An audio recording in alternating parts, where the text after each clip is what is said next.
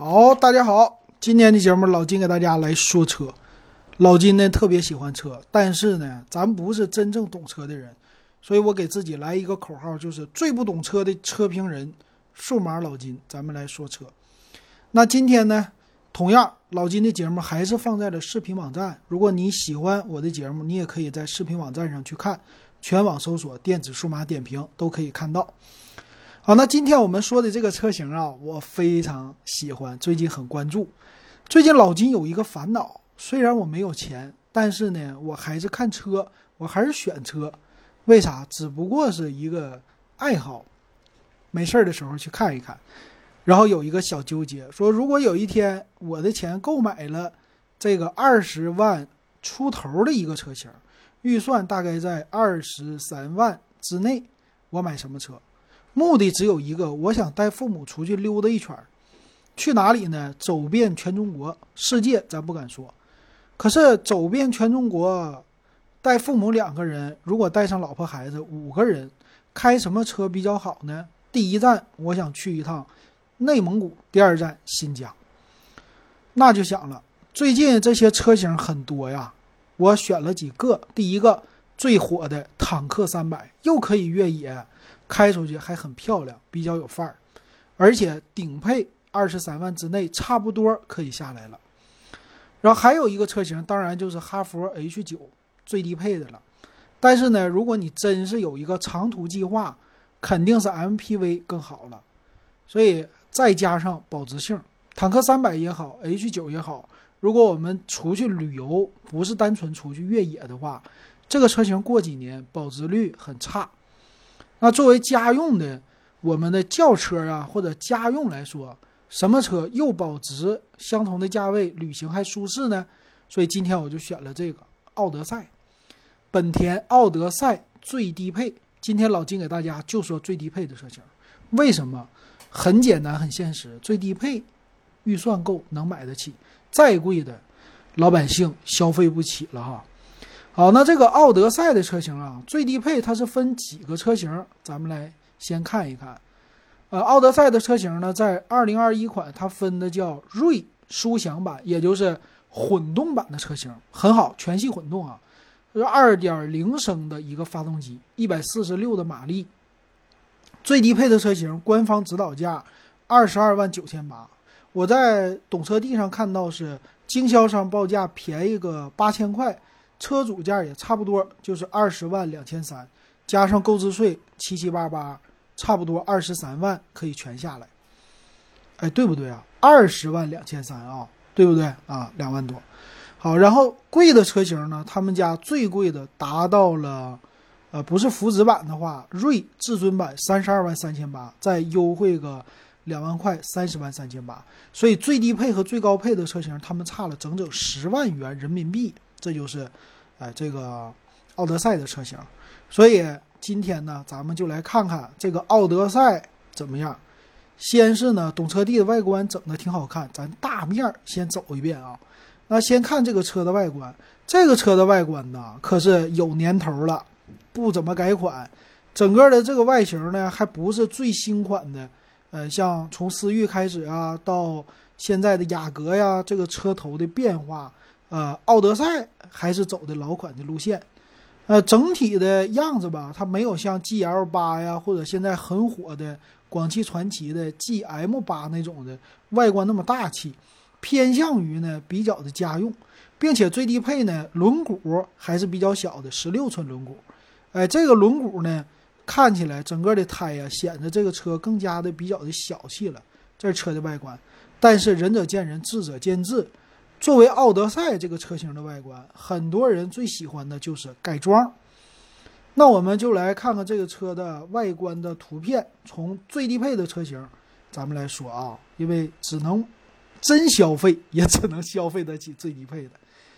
啊，这个外观呢，往好了说呀，比较的耐看。为什么？现在时间已经很长了，发行了这么多年了，这个外观还是比较的精看的。而且呢，如果你想改装的话，前面这里啊有一个比较大的，呃，这个属于是保险杠，带着前中网。现在有很多的改装方案，改装成什么样？直瀑瀑布式的直竖的，这个是学谁的呢？丰田的，丰田家那肯定不是用不用问了，阿尔法啊，学阿尔法的。呃，我是觉得学阿尔法有好看的，但是也不太好看，比较的大獠牙那样的感觉，但是很多人比较喜欢。那最低配的车型呢？很多人说这外观其实看不出来，对，但是有几个地方可以看出来。第一个就是正脸的大灯，这个大灯呢用的是卤素的大灯，并不是 LED 的，这是最低配车型最大的一个区别。看起来啊，这个眼睛没精神。很多人呢买这个车最低配，第一个先干啥呀？改灯，把这个灯改成 LED 好一些。这是，但是好处呢，它也有日间行车灯，非常的好。那还有一个最大的地方就是这个车的侧面了，车的这个侧面啊，轮毂特别的小，明明是这个车比较的大，因为它的整个的造型其实不太亚于 GL 八，稍微短一些。那但是轮毂呢，用的十六寸的轮毂，整个一看起来这小车哎呀，这么大个车配一个小轮子，大家就觉得这玩意儿不大气，所以很多人也是第二件事就是把车轮给改了。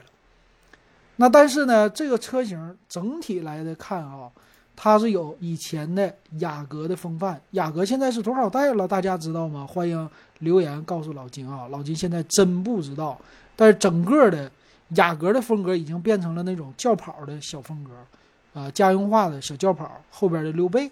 但是以前的雅阁，大家有喜欢九代的雅阁的，也是觉得很好看。那这个屁股呢，它和最新的雅阁完全不同。就是老款的整个雅阁的那些样子，所以这一版的奥德赛也可以说是马上应该要换代了。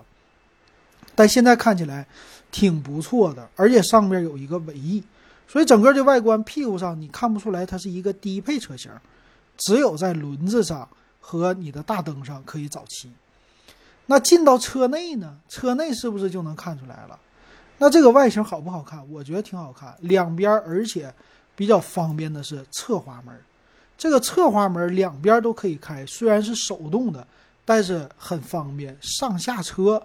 呃，父母年龄大呀，或者停车地方小啊，都非常的方便，很好哈。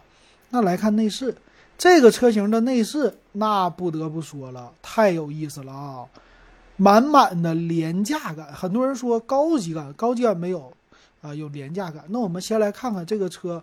高级的车型的内饰就是叫锐尊享版，因为懂车帝上只有这个尊享版的，呃，内饰的图，当然是高配了。尊享版我们看看多少钱啊？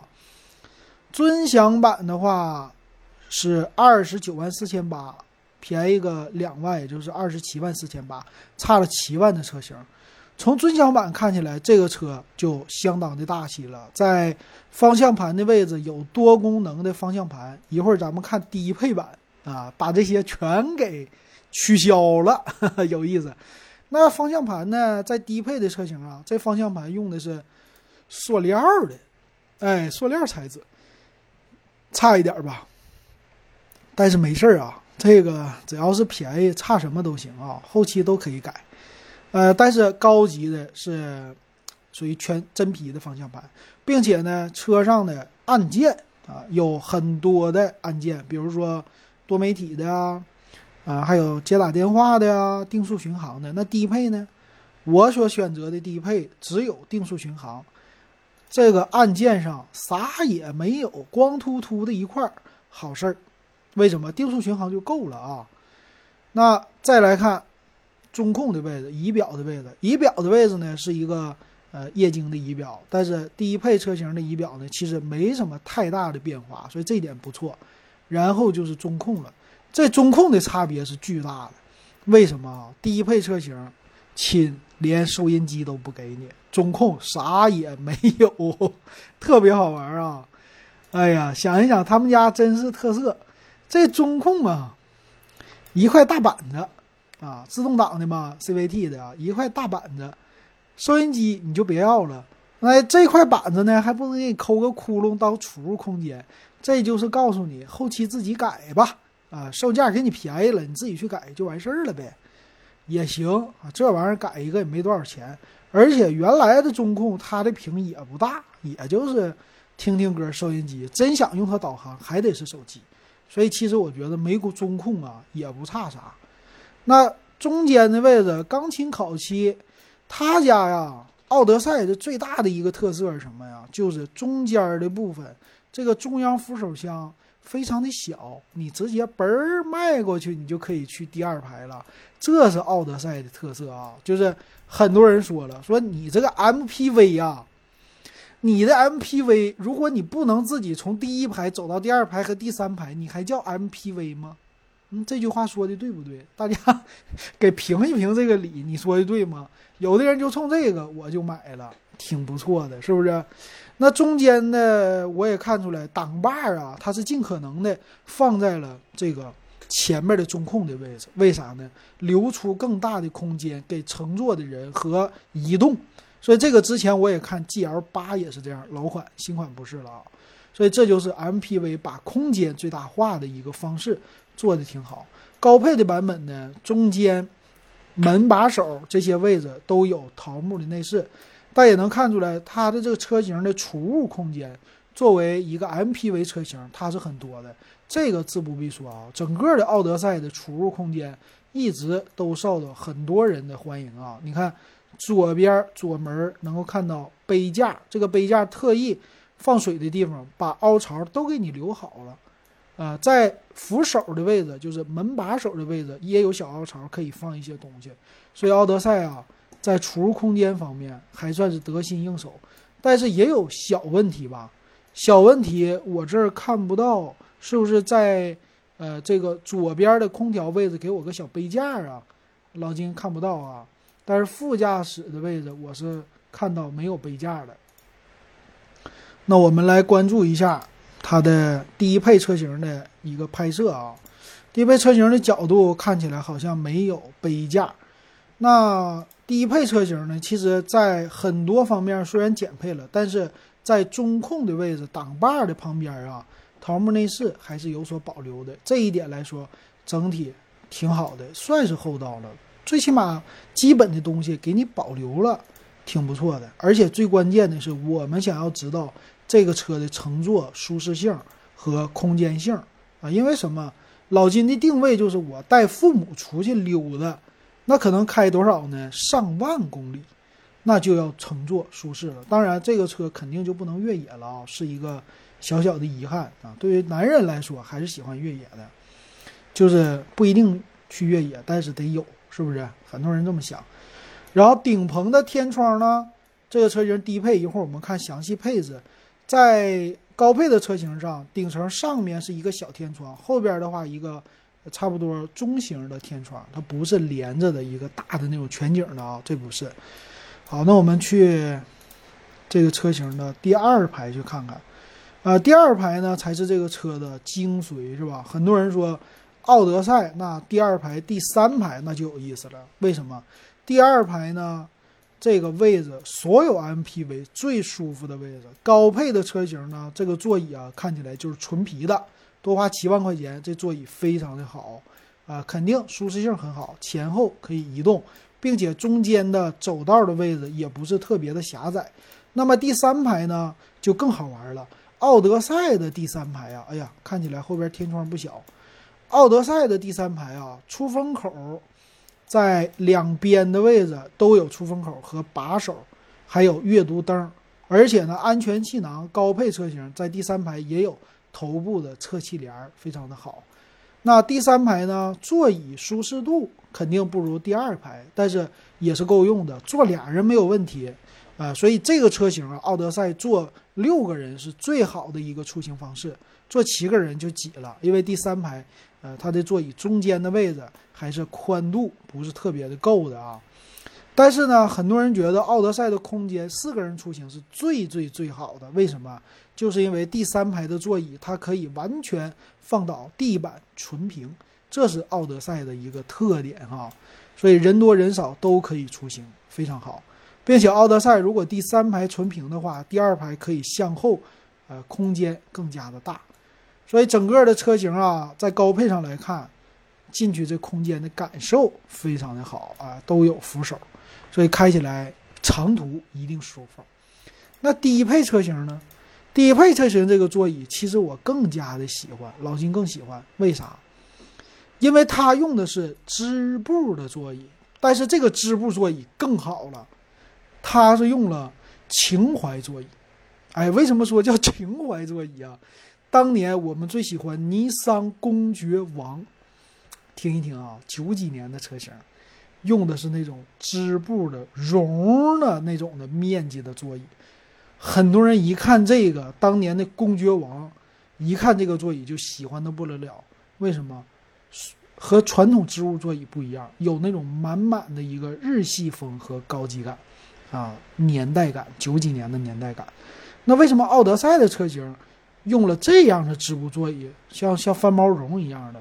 不知道。但是很多人说这玩意儿不好打理，不是这样啊，冬暖夏凉，对吧？它不是那么特别的吸热，但是吸汗。但是座椅通风加热你就不要想了，低配车型肯定没有。呃，但是这个座椅的舒适度啊也是很不错的，毕竟是织物的嘛，所以长途坐起来它的舒适度我们。不需要过多的担心，唯一的担心就是掉价，啊，档次感不够。但是你要是真家用啊，家用的是实惠，什么档次，那都是其次的，是吧？反正咱钱也不那么多，要档次感二十多万可以买别的轿车去了，啊。那这个第二排呢也是非常宽大的头枕，再加上里边给人的感觉什么样啊？大沙发，我的感觉就像一个大的布沙发的感觉。很厚实啊，这样的我想父母坐上去肯定非常舒服，并且由于是黑色，好处在哪里啊？易打理啊，你掉点什么渣渣啦、吃的饭呢、东西啊这些，其实都好清理。但唯一的缺点可能就是吸水的问题，这玩意儿你要水洒上了，它就不太好解决了，是不是？但是没事儿啊，嗯，有的人干脆直接这个座椅来了就来一个全包皮。啊，仿皮也好，什么真皮也好，所以后期你说造的太厉害了，这座椅你可以再包一下子，啊，这个绒还是好好用的。第三排也是一样，而且这个车型啊，低配版本，我的妈呀，没有天窗，没有天窗是好事是坏事啊？老金觉得是好事儿，家用车以实用为主，天窗真的重要吗？老金的帝豪。长时间不开天窗，但是依然进灰，把下水管给堵塞了。最后呢，漏了，漏在地板上都是水，还得把地板给掀开，把里边的水排出去。所以有的时候啊，时间长了，这个用车的成本增加的话，就是给你造成一个后期修复的麻烦。但是要是真是这车准备开个十五年开到头，或者二十年的这样的长时间使用的话，那低配车型反而最省心，大家觉得是不是这样？好，这个车型呢，里边我特别喜欢它的织物座椅，并且里边的空间看起来也是没有少什么，桃木的小装饰也是依然保留的，宽大的座椅。那空间呢，那就更不用说了哈，第三排的空间、出风口这些也都保留了，并且第三排也是照样可以放倒的。啊，第二排的样子也是。如果你只是坐四个人的话，这个车型后排储物空间相当之大。所以这就是奥德赛牛的地方，厉害的地方啊。那这个车型的售价和它的详细参数是什么？咱们来看看。售价呢，二十二万一千八，二十二再优惠，如果能达到两万的话，那就是二十万出个小头。和很多的国产的越野车型几乎是一样的了啊！那来看看吧，这个车油电混合的到底省不省油？来看它的详细的参数。详细参数啊，这个车型啊，它是 eCVT，也就是电子的无级变速，因为用了刚才说到是油电混合的，整车质保啊是三年十万公里的一个质保，出去玩是够了的啊！你像老金的帝豪，我的妈！马上还俩月，六年了，跑了三万三还不到，啊，三万两千五百公里，你算吧，六年跑这么多，十年我能跑个五万六万就到头了，所以这个车型啊，基本上跑不坏。呃，车长呢四米八四，不到八五那样嘛，四米八五，你想一想，跟 GL 八没得比吧？差了多少？GL 八超过五米了，十五厘米啊，中间还是差一个背后的储物空间的。宽度呢，一米八二，其实这车真不是那么特别的宽啊。现在买一些国产 SUV，宽度轻松超过一米九，同价位的。高度一米七，也不是特别的高，但是跟 SUV 有一拼，比轿车是高多了。轴距两米九，这轴距也不是特别的长啊，但是本田有自己的特色，什么呀？就是车内的空间最大化啊，这是本田家的特色嘛。那再有啊，这个车型整备质量达到了一点八吨，最低配的车型，呃，侧滑式的车门，七个座的，油箱容积比较大，五十升的一个容积。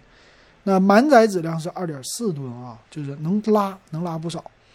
再来看发动机，二点零的自然吸气四缸发动机，最大的马力一百四十六马力，功率一百零七零七千瓦，还行吧，这功率就是一般啊。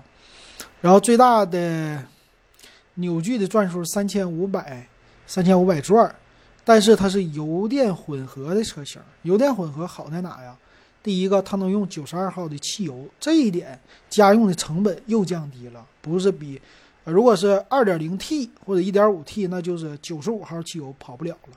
谁呀？他家一点五 T 的车型，同价位二十二万多的，就是本田冠道，很多人喜欢这车，也大，这空间，一点五 T 发动机啊，那你加油肯定不能 加便宜的油，那车更高级。但是啊，最低配也不咋地，是不是？一点五 T 的全铝的发动机啊，多点电喷。那电机呢？它的电池这里说没说到？电机综合的功率一百五十八瓦。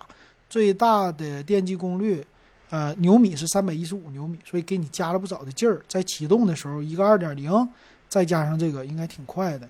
但是电池呢，没有说续航这些，为什么？它不是插电式混动，它就是正常的混动，和什么呀？卡罗拉那混动双擎挺像的啊。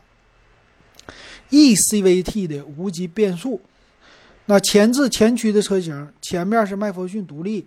后边是重臂扭力梁式非独立的悬挂啊！有人说那乘坐可完了。最低配的 GL 八其实也是这玩意儿，是不是？我不太知道，回头咱们看一看。那电动的助力转向，啊，承载式的车身，前后盘式的刹车，最低最低配的轮胎吧，二幺五六零十六寸，有好有坏吧。轮毂小好事儿啊，省油，对吧？轮毂大，啊，费油。还有人说你得往好了想，你买得起这个车，你也往好了想。虽然最低配不改的话，你想胎壁厚了，好事儿是什么？这个车它的舒适性更增加了。胎壁薄了呢，咣当咣当咣当，是吧？所以它对舒适反而是好事儿，都往好了想吧，凡事。再有被动安全啊，主动安全啊，ABS 刹车、EBD、ESP 车身稳定系统，但是车道偏离、前方碰撞预警没有。呃，再有一个主动刹车这些都没有，最低配都给取消了，车道保持什么的。但是你仔细的别困，好好开车还挺不错的。那前排的安全气囊、主副驾驶、前排侧安全气囊也有，那安全气帘呢就没有了。安全气帘得差不多尊享版才有了，那个差的钱呐，六七万块钱了啊，这个就没有就没有吧。再看看。胎压监测、儿童座椅接口都有。那最有意思的是，驻车雷达最低配前后雷达都没有，一个雷达不给你。倒车影像没有。那作为一个开了六年车的老司机，没有后雷达能活吗？一样能活。老金以前开的那个奇瑞风云二啊，没有后雷达。那你怎么知道倒车的时候到了合适的距离呢？当然了，以前教练教我们的，看后视镜啊，后视镜有参照物。差不多，哎，就一看，哎，眼睛往这一瞄，差不多就可以了。还有一个呢，勤下来，勤下车去看一看。但是最好的一个方法是什么？你就不停的往后倒，咣顶上了，OK，这个肯定到头了，咱再往前挪动一点，这个就完美了。停的距离可以保持的很小啊，开个小玩笑哈。但是如果你车呀开十年了，你就可以试试这招，挺不错的。比雷达好，因为你倒车肯定不会特别的快嘛。那有的人说倒车怕撞人，那是你不看后视镜。所以怎么办啊？配一个倒车雷达，没多少钱吧，几百块吧。或者你也可以买一个带倒车影像的后视镜，流媒体的，是不是两个事儿全解决了？也是几百块就搞定的事儿，这都不是问题。那最低配的车型呢？我看了一下啊，定速巡航竟然没有。那你这方向盘上有有几个钮是干啥的？这有点不太好啊。但是去汽配城可以加装啊，这些东西方向盘的事儿都可以搞定啊。那它比。次低配吧，二十四万多的，差两万多块钱也可以忍，可以忍的。再有上坡辅助保留了啊，有 eco 模式、运动模式，天窗一个没有，漂亮，好事儿啊。那侧滑门呢是手动开启的，什么侧滑门啊？这里边说到是手动开启，没有侧滑门吗？应该是有侧滑门啊。对，两侧手动开启，呃，次低配的。是有单侧电动开门的，这个手动就行啊。咱这个家用只要便宜，没有问题。什么手动电动的？那后边的盖儿后门那肯定也是手动的了，不是电动的。方向盘材质很多人不能忍，竟然给我配的是一个塑料方向盘。没事儿，无论是配真皮还是塑料，很多人买来第一件事再包一层皮，那你自己包层皮就完事儿了，没有关系，可以忍。方向盘上下前后调节很好。但是没有多功能，重要吗？有个手机，有个 iPad 才是最重要的，对吧？那行车电脑呢？没有减配，很好，彩色的，哎，有没有液晶屏无所谓啊。还有什么呢？啊，车内的中控锁、无钥匙进入、无钥匙启动、遥控钥匙，这些竟然全系标配，哎，这个挺厚道的。那织物座椅呢？我觉得挺好，二加二加三的布局，啊，这个也都是都一样的，没说的啊。但是什么主驾、副驾这些电动调节座椅都没有，那没关系，可调节的部位非常的多，前后移动、靠背的角度啊、高度，这个都可以调节。头枕也有啊，挺好的了。再来看还有什么样的功能啊？中控啥也没有啊，喇叭呢？我关注的喇叭给我几个呀？最低配的车型，次低配的中控是八寸的大屏啊，很多人。哎呀，得有一个，那你就买次低配，低配不适合你啊。喇叭老金关注的啊，喇叭的话，前门就俩喇叭最低配，中配车型六个喇叭，也就是后边给你配四个，那怎么办？我看了别人的拆车视频，说了，连里边的线都给你布好了，你就上汽配城去买四个喇叭自己放上去就行了。这喇叭多钱一个啊？这喇叭在以前老金的那车型帝豪上几十块钱一个，二三十啊，甚至就差不多就这价钱，不到四十块。那他的喇叭能高级到哪去啊？高级不到哪去，一个喇叭给他预算一百块钱撑死了，没问题。那后期加装呗，都可以哈。呃，近光是卤素的，远光也是卤素的，自动的大灯没有，但是有前雾灯。啊，大灯延时关闭，还有那够了。哎呀，有人说这低配车型卤素车灯，这档次感太差了，配 LED 的，我后期不改行不行？行，卤素车灯用了这么多年，现在不用，为啥？那不就是钱的问题吗？只要钱便宜，都可以忍受，反正。相对来说，你行车的时候晚上它也不影响你观看啊，因为它有一个国家的基本的标准的都要照上，对不对？再有电动车窗前后都有，主驾驶一键升降，车窗防夹手的功能也有，外后视镜有电动调节，座椅啊什么这些加热呀，后视镜加热都没有啊，车内化妆镜主副驾驶都有，挺好。后雨刷低配版竟然配了这些，我得跟你说，挺厚道。为啥很多国内的车型啊，低配车型，比如说五菱那些的系列，或者其他的做类似 MPV 或者面包的最低配车型，往往喜欢把后雨刷给省略掉，但是他家保留了，所以行车安全有一些保障。空调全系都是自动空调，三区控制，所以夏天的舒适度也是 OK 的。那这个车型啊，作为低配和次低配，他们俩之间差在哪里呀？第一个就是主动刹车的啊，车道偏离预警的这些主动安全系统了。再有呢，他们差一个倒车影像，嗯，都没有啊，后雷达，这个真差。但是呢，次低配带了定速巡航 L 二级的一个驾驶，跑长途会好一些。要不你得自己的加装。天窗呢都没有，但是多了一个电动侧滑门儿，呃，还是塑料的啊，这个方向盘，但是多功能的方向盘，因为有定速巡航了嘛。剩下的它俩还差一个中控大屏啊，和六个喇叭，多四个喇叭，还有前排有 USB 的接口可以充电。主驾驶其实都是一键升降，但是呃后视镜多了电动的折叠，其他。有一个多层隔音玻璃前排，所以次低配和低配都没有天窗的情况下，差了两万块钱，两万五吧，两万六，差了两万六人民币啊！大家觉得怎么样？大家觉得怎么样啊？可以想一想啊！我是觉得呢，这两个车型的差距吧，怎么说？这两万多块钱我还想省出来，去加个油，带着父母去旅行。挺好，这就是一个小心愿。所以今天老金呢，为了解馋，给大家说的奥德赛的车型，买呢算了吧，我也买不起，咱也不买，咱就乐呵乐呵就完事儿了。行，今天咱说到这儿。如果你有什么喜欢的车型，你想让老金说一说的，欢迎给我留言。感谢大家收听还有收看，今天就到这儿。